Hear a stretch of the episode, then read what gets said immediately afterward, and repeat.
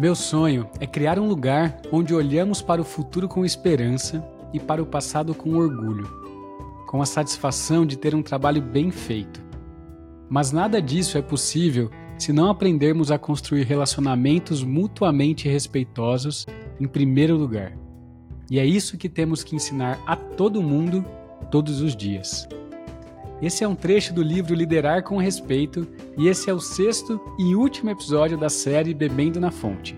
Nessa série exploramos em seis capítulos como que os ensinamentos desse livro podem nos ajudar a gerenciar a produção agrícola e sermos líderes melhores dentro dos nossos negócios.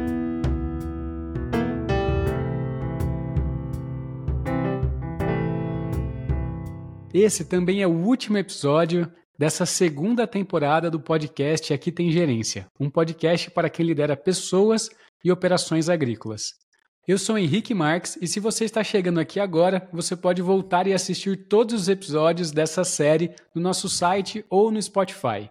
Como eu disse, hoje a gente está terminando essa segunda temporada do nosso podcast e a gente está organizando agora os episódios para conseguir fazer as gravações e trazer pessoas legais para a gente conversar sobre esses assuntos tão interessantes nesse formato de temporadas.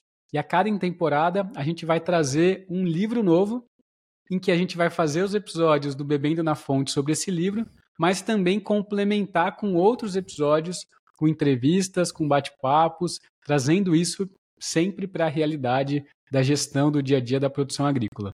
Então, nesse episódio, a gente vai chegar no desfecho aí da relação entre a Jane e o Andy, e o capítulo começa com a Jane tendo uma conversa bem difícil com um funcionário. Ele, nos últimos tempos, vinha deixando a desejar em relação ao prazo e à qualidade da entrega, e a gerente dele pediu para a Jane tentar resolver isso. A Jane conduz a conversa de uma maneira um pouco diferente, para que ele possa se abrir durante essa conversa, e ela acaba descobrindo que ele tinha acabado de se separar da sua esposa e, além disso, a, ele tinha um sentimento de que a gerente dele estava montando em cima dele, entre aspas. No fim, ele ficou grato pela conversa e disse que iria mudar o comportamento dele, inclusive procurar ajuda em outros lugares para os problemas pessoais. A gente fica muito feliz por ter conseguido conduzir essa conversa de uma maneira muito amigável mas fica assustada com a ideia de ter que carregar essa carga emocional que todo mundo tem problemas diferentes e como é que ela, né, como gestora desse negócio, vai conseguir ter uma conversa com essa profundidade com todo mundo dentro da empresa dela. Mas ela entendeu que a gerente tinha escolhido repreender os comportamentos dele ao invés de tentar entender o que, que realmente estava acontecendo. E quando ela não entendeu o que estava acontecendo, o problema não estava sendo resolvido e eles estavam prestes a perder um dos melhores funcionários que eles tinham lá, que apesar do comportamento, tinha muitas outras qualidades. E ela coloca, né, Henrique, como essa esse peso agora como líder da gente realmente entender é, o problema que tem por detrás do comportamento das pessoas, isso sim é liderar com respeito. Né? Quando a gente trata cada funcionário, entende que cada um tem a sua individualidade, tem a sua forma de pensar, as suas experiências, seus paradigmas, e que o comportamento dele né, no trabalho é resultado disso, e que cada pessoa então tem né, esses paradigmas, essas crenças, essa visão do líder para entender o indivíduo para conseguir entender a causa raiz daquele comportamento, entender os problemas que ele está enxergando e vivenciando, é fundamental. E ela traz, né, que essa gerente, como ela não fez isso, ela não teve um comportamento de liderar com respeito. Então, liderar com respeito vai além, né, como a gente tem sempre dito, vai além só de dar bom dia, é, boa tarde, mas é entender realmente a fundo cada indivíduo. E interessante que antes dessa conversa com ele, com esse funcionário, a Jane faz uma lista do que, que ela acha que é importante para ele dentro da empresa, né? Ele, ela começa a listar os resultados esperados do trabalho dele. E fica uma lista enorme, assim, de várias coisas que esse cara tem responsabilidade dentro da empresa. E a hora que ela termina de fazer a lista, ela olha e fala: Nossa, é uma lista grande. Na minha cabeça, isso que é importante e ela começa a fazer uma outra lista do que, que ela acha que é importante na cabeça do funcionário. E ela coloca coisas como o trabalho dele, a família dele, a vida amorosa dele, né, a sua saúde, as suas aspirações, dinheiro, carreiras e assim por diante. E ela fala, nossa, as listas elas são muito diferentes umas das outras, uma da outra, né? Então, a gente, além de tudo isso que eu quero que ele se preocupe aqui internamente, ele também está se preocupando com várias coisas na vida dele. E ela entendeu que, que ente... nossa, peraí. E ao fazer esse exercício, ela começou a entender o que, que realmente significava tratar as pessoas com respeito, como o Felipe trouxe, né? O que, que é tratar cada pessoa como um indivíduo. Mas ela percebeu também que se ela não capacitasse todos os gerentes da empresa dela para fazer o mesmo, ela ia ficar louca, porque ela não ia conseguir fazer isso com todo mundo. Ela precisava treinar quem estava abaixo dela para fazer isso com os seus também os seus subordinados. E, e ela precisava fazer esse alinhamento das necessidades da empresa com as necessidades e preocupações das pessoas na cabeça de cada um dos gerentes. Em seguida, ela vai para o almoço semanal com o Mike e o Rob. Né? Esse almoço já tinha virado rotina e era super importante porque ela discutia assuntos estratégicos com eles. E ela expõe que tem entendido do, sobre o seu negócio, sobre a empresa, que a empresa existe quatro cadeias de valores e uma, né, cada cadeia de valor com uma entrega específica para uma determinada é, demanda de cliente. Isso fez ela pensar sobre a estrutura organizacional que estava muito achatada, ou seja, ela tinha que lidar com muitos líderes e muitos projetos ao mesmo tempo, e isso estava tomando muito tempo, ela não conseguia organizar é, o tempo, o trabalho dela para conseguir orientar né, todas essas pessoas. E ela, e ela traz esse conceito de que a importância de ter um gerente da cadeia de valor, ter uma pessoa responsável e organizar o organograma em função da cadeia de valor. E, e esse comentário dela é muito importante, é muito legal, porque também traz para dentro da, do nosso negócio, a gente pensar na fazenda, é exatamente igual. A gente tem diversos setores dentro da fazenda, cada setor tem uma responsabilidade, né? tem um resultado esperado por aquele setor. E se a gente não organiza as pessoas com essa clareza e desenvolve elas para que elas assumam essa responsabilidade, acaba que o gerente, o dono, tem que estar tá o tempo todo, né, passando ordem, dando ordem e em contato com todas essas pessoas ao mesmo tempo. E aí vira é, um, uma coisa impossível de se operacionalizar. E geralmente a gente cria divisões dentro da fazenda quando existem, né? Tem muitas fazendas que a, a, acabam não fazendo essa divisão por achar que não precisa, mas depois a gente vai falar um pouco da importância, independente do tamanho da fazenda, de organizar esses organogramas e a cadeia de valor, a estruturação disso. Mas a gente acaba fazendo essa divisão muito pela habilidade que a pessoa tem. Então a gente divide o negócio pelo perfil das pessoas e não ao contrário, que a gente deveria fazer é organizar o negócio pela cadeia de valor e encontrar as pessoas certas ou desenvolver as pessoas naquelas habilidades que elas têm que ter dentro do que o negócio precisa. É uma inversão importante que a gente precisa fazer. A gente muitas vezes olha uma pessoa e fala: ah, aquele fulano lá, esse cara é bom, ele tem um jeito com máquinas e tal, não sei o quê. Vou criar aqui um departamento do, do, do Zé, que o Zé vai cuidar dessa parte aqui. Ó. A gente cria um departamento pela pessoa e não entender o que o negócio precisa e como que o negócio deveria realmente estar organizado com um foco no cliente, para entregar o que o cliente precisa e capacitar as pessoas para estarem assumirem essas posições. Que é bem o que ela começou a entender aqui, né? Ela tinha que organizar melhor tanto o organograma quanto a cadeia de valor para atender cada vez melhor os clientes. E eu comentei sobre essa, essa história da fazenda pequena, né? Muitas vezes a gente pega pequenos negócios que fala assim, ah, eu não, eu não tenho setores, é muito pequeno, eu trabalho aqui em duas, três pessoas, não tem por que setorizar. Mas a gente deveria fazer o mesmo, porque independente do tamanho do negócio, os setores eles existem, né? As tarefas podem ser organizadas de uma maneira setorizada.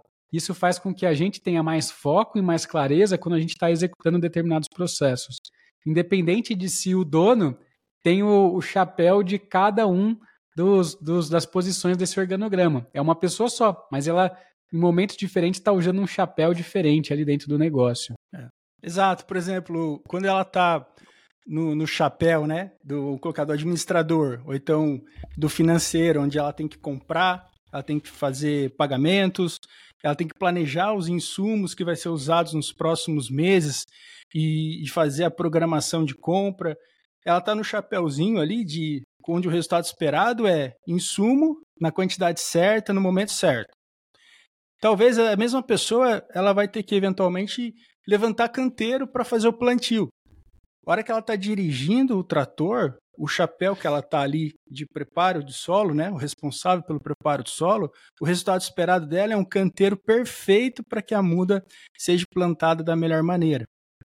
Então, não importa em que eh, atividade, né, em que setor que ela está, importante é ela ter claro qual que é o resultado esperado dela quando ela está executando aquela tarefa. E quando, o, como o Henrique colocou, quando a fazenda é pequena, é, esse resultado esperado das diversas atividades não deixa de acontecer. A diferença é que agora é, vão ter uma, vai ter uma pessoa responsável por vários resultados esperados. E quando a gente tem isso mapeado e claro, nenhum deles deixa de serem é, é, entregues, né? nenhum deixa de ser executado para que a cadeia de valor não seja prejudicada. Esse é o problema, às vezes uma, até um, uma, é, um organograma pequeno, como tem uma equipe pequena, às vezes a gente dá muito foco na operação, mas às vezes deixa de é, conseguir elaborar e, e, organizar o planejamento. Então, às vezes a gente está lá na operação, né, todos os dias, entregando o resultado esperado do canteiro, mas o quanto que os insumos estão programados? O quanto que a, essa organização né, das despesas, fluxo de caixa está organizado? Então, quando a gente tem isso mapeado e organizado, fica muito mais fácil entender o que está sendo feito e o que está deixando de ser feito, né? Exatamente.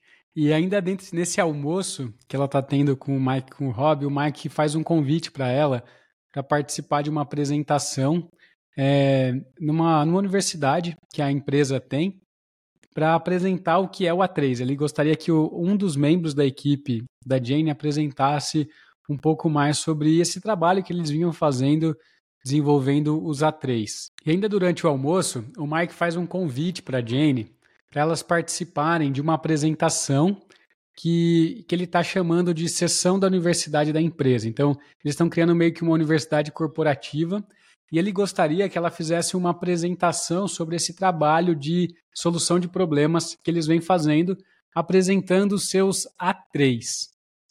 A3 é uma ferramenta de solução de problemas que nada mais é do que uma folha, uma folha A3, né? O A3 é o tamanho dessa folha, são duas folhas A4, que é a maior folha fácil de ser encontrada dentro de um escritório.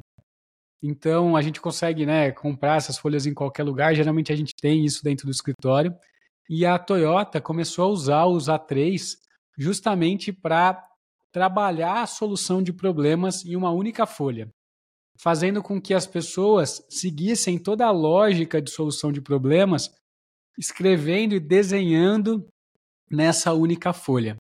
É uma folha dividida em algumas partes, então começa com a definição do problema, depois com a definição da condição alvo onde eu quero chegar, depois a identificação das causas raízes e das contramedidas que eu vou testar para saber se eu estou conseguindo melhorar o meu processo, o que eu quero, a qualidade do que eu quero melhorar e assim por diante. Depois tem uma parte do plano de ação, onde a gente vai organizar o plano de ação. E por fim, uma parte no A3 onde a gente vai medir e levantar as lições aprendidas, medir os resultados e colocar ali o que, que eu aprendi com esse, essa solução de problemas. E no fim das contas é a principal coisa que a gente quer fazer ali, é fazer com que a, a empresa esteja aprendendo, desenvolvendo e melhorando continuamente. Então, esse método, né, usando essa folha do A3, ele é um método que começa a criar um padrão de solução de problemas em todas as pessoas dentro da empresa. E é o que a Jane está fazendo, que o Andy tinha ensinado para ela como usar, e ela começou a usar isso na empresa dela. Inclusive, esse é o método que nós utilizamos durante o nosso programa de formação. Então, no segundo encontro, cada aluno, cada grupo de empresa que participa abre seu A3 e ao longo do todo o curso é, ele vai, né, o aluno vai seguindo as etapas desse A3 para que no final consiga então resolver um problema real dentro da fazenda dele. E é muito legal porque parece simples. Né? São, são algumas etapas que precisam ser seguidas, mas que quando a gente entra em cada etapa dessa e começa a explorar, né? então começa a explorar a condição atual que a gente está, qual é o problema que a gente está é, vivenciando, é, entende a causa raiz de fato, né? Chega na profundidade de por que, que aquele problema está acontecendo, cria um plano de ação, e isso vai é, fazendo com que a gente, eu gosto de usar o termo destile o problema. Muitas vezes a gente é, entende que a gente tem um problema, mas não entende a fundo. E aí muitas das contramedidas, da, das ações que a gente vai fazendo no dia a dia, nem sempre resolvem. A gente acaba fazendo um monte de coisa, mudando um monte de coisa, mas de fato não é o problema que estava acontecendo. Inclusive, né, a Toyota usava o A3, essa folha A3, porque era uma folha que era possível ser enviada por fax na época, né? Então a comunicação era facilitada. E esse é um dos grandes objetivos do A3, é fazer com que as pessoas que estejam envolvidas resolvendo aquele problema consigam se comunicar de forma clara e objetiva. Fazer isso numa folha de papel, junto com todo mundo, né, junto com quem está envolvido na solução do problema, ajuda a gente na comunicação e no alinhamento e faz com que as pessoas colaborem muito mais. Inclusive, em algum ponto no final do livro, ele fala que a capacidade que a empresa tem de resolver problemas está diretamente ligado à capacidade das, à capacidade das pessoas trabalharem em conjunto. Então, o A3 é uma baita ferramenta para isso. Inclusive, a gente tem usado muito, não um A3, mas um quadro, né? A gente tem feito isso muito em lousa, porque aí a lousa é grande, a gente consegue colocar isso no escritório da fazenda, e em vez de usar uma folha em A3, a gente põe isso no, nesse quadro grande, justamente para facilitar ainda mais essa colaboração. Hoje em dia é fácil, a gente tirar uma foto da lousa e mandar pelo WhatsApp, né? Não tem essa limitação do A3 pelo fax. Então a gente pode fazer isso num formato ainda maior e fazer com que as pessoas se envolvam mais ainda na solução desse problema. E até no livro ele coloca, faz um comentário que é interessante que usar o A3 no começo pode até parecer algo formal e um pouco mecanizado, mas hora que a gente descobre, né, e entende o que está por trás desse processo de usar o A3, né, o, o, esse aspecto intuitivo e o poder do processo de usar o A3, a gente começa a ver como que ele pode ser uma plataforma muito boa para inovação e para solução de problemas. Porque ao mesmo tempo que a pessoa que está resolvendo o problema, ela tem um guia para pensar e para seguir uma linha de raciocínio, resolvendo problemas com método, de uma maneira eu vou dizer formal, mas especialmente uma maneira organizada, para que a gente chegue na solução de, do problema e para que a gente de fato veja se aquilo que a gente encontrou como contramedida está gerando resultado ou não. Geralmente a gente resolve o problema nas fazendas sem pensar muito, né? Quem consegue pensar na solução mais rápido, melhor.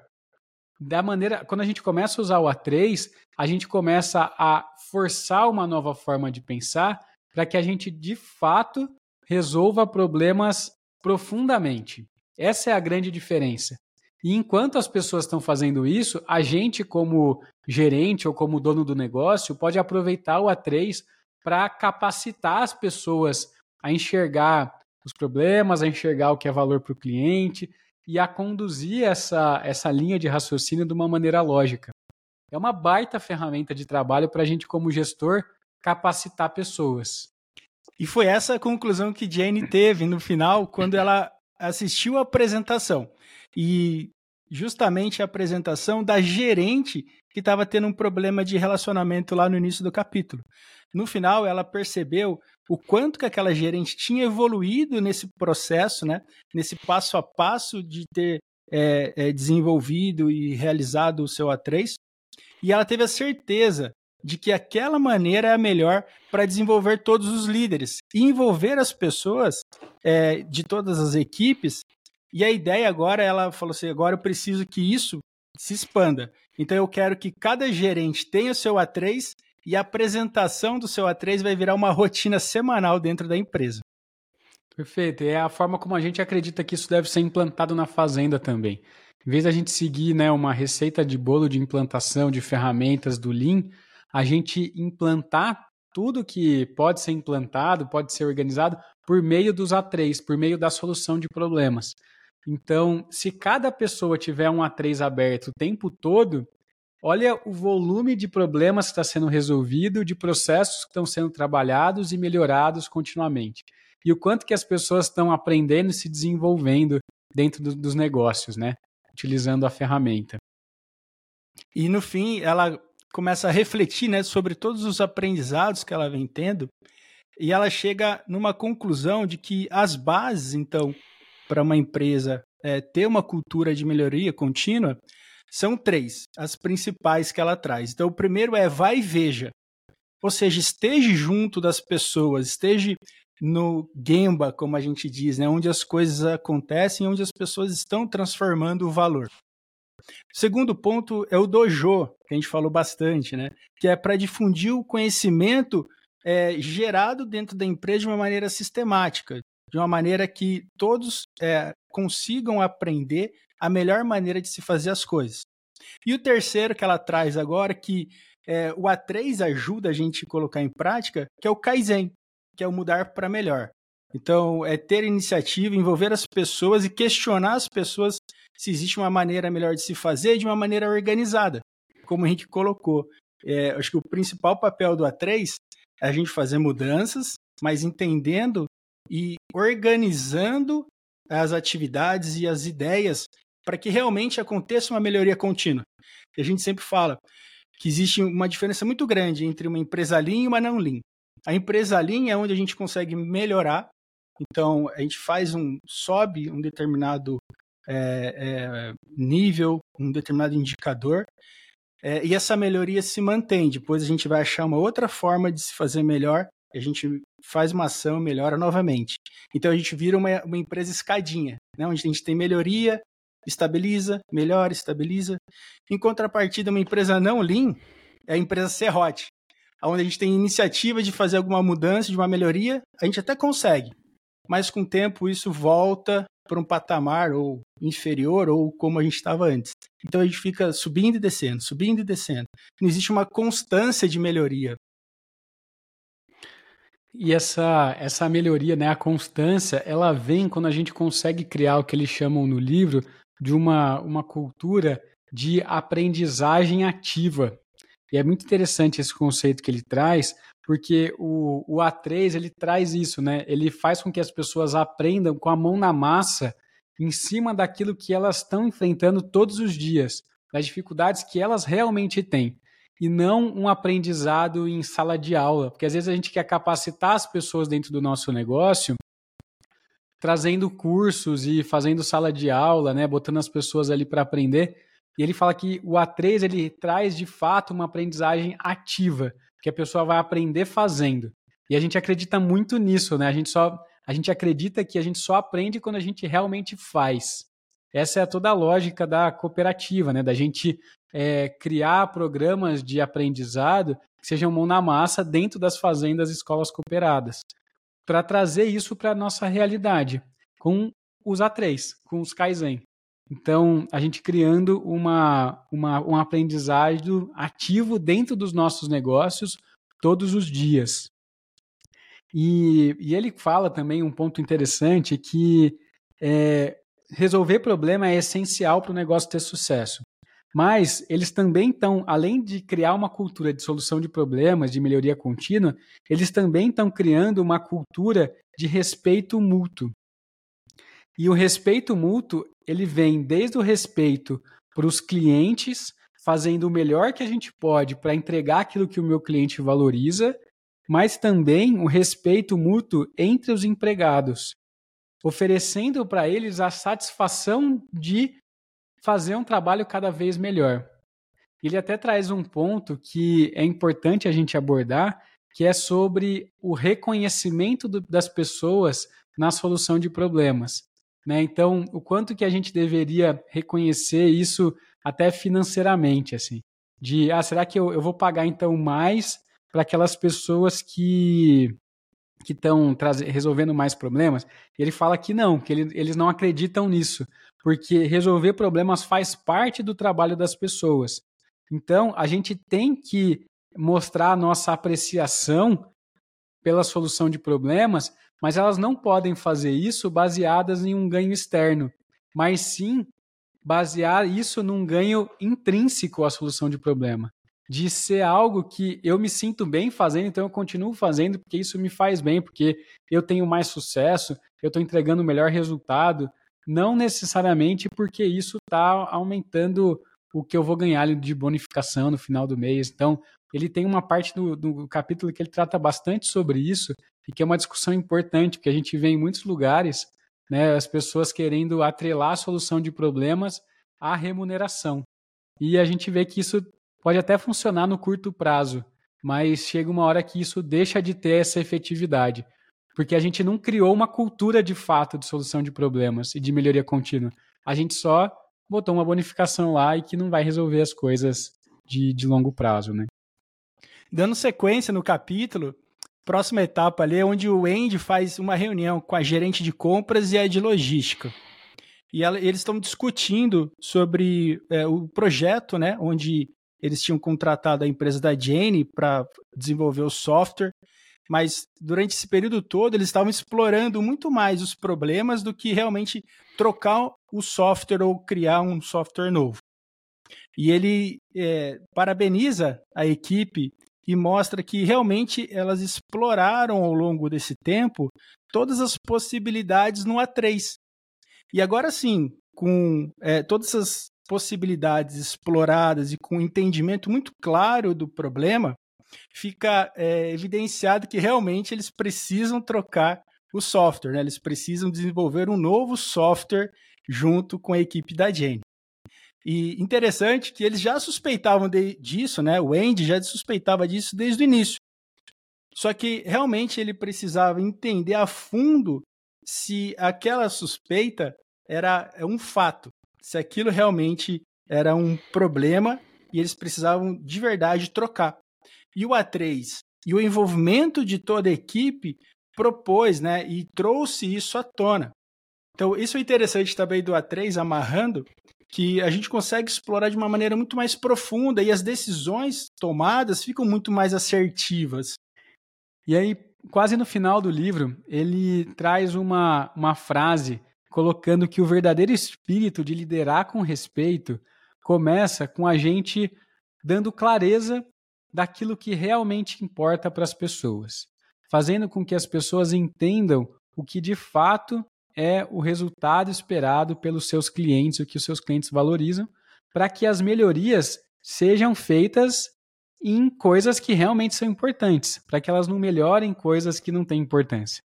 E o nosso trabalho como donos desse negócio, como gestores desse negócio, é entender aquilo que é importante e capacitar as pessoas para que elas tenham essa mesma visão e para que elas possam, então, com a nossa ajuda, se desenvolverem todos os dias, melhorando os seus trabalhos, fazendo cada dia o seu trabalho melhor. Não só em um momento de crise em que uma pessoa vai ser o super-herói que vai resolver tudo, mas sim todas as pessoas todos os dias contribuindo para um negócio melhor, de maneira metódica, com disciplina e com rotina. E para encerrar então o livro, ele fala que tudo isso é uma um método de gestão, uma filosofia de gestão, e não projetos de produtividade.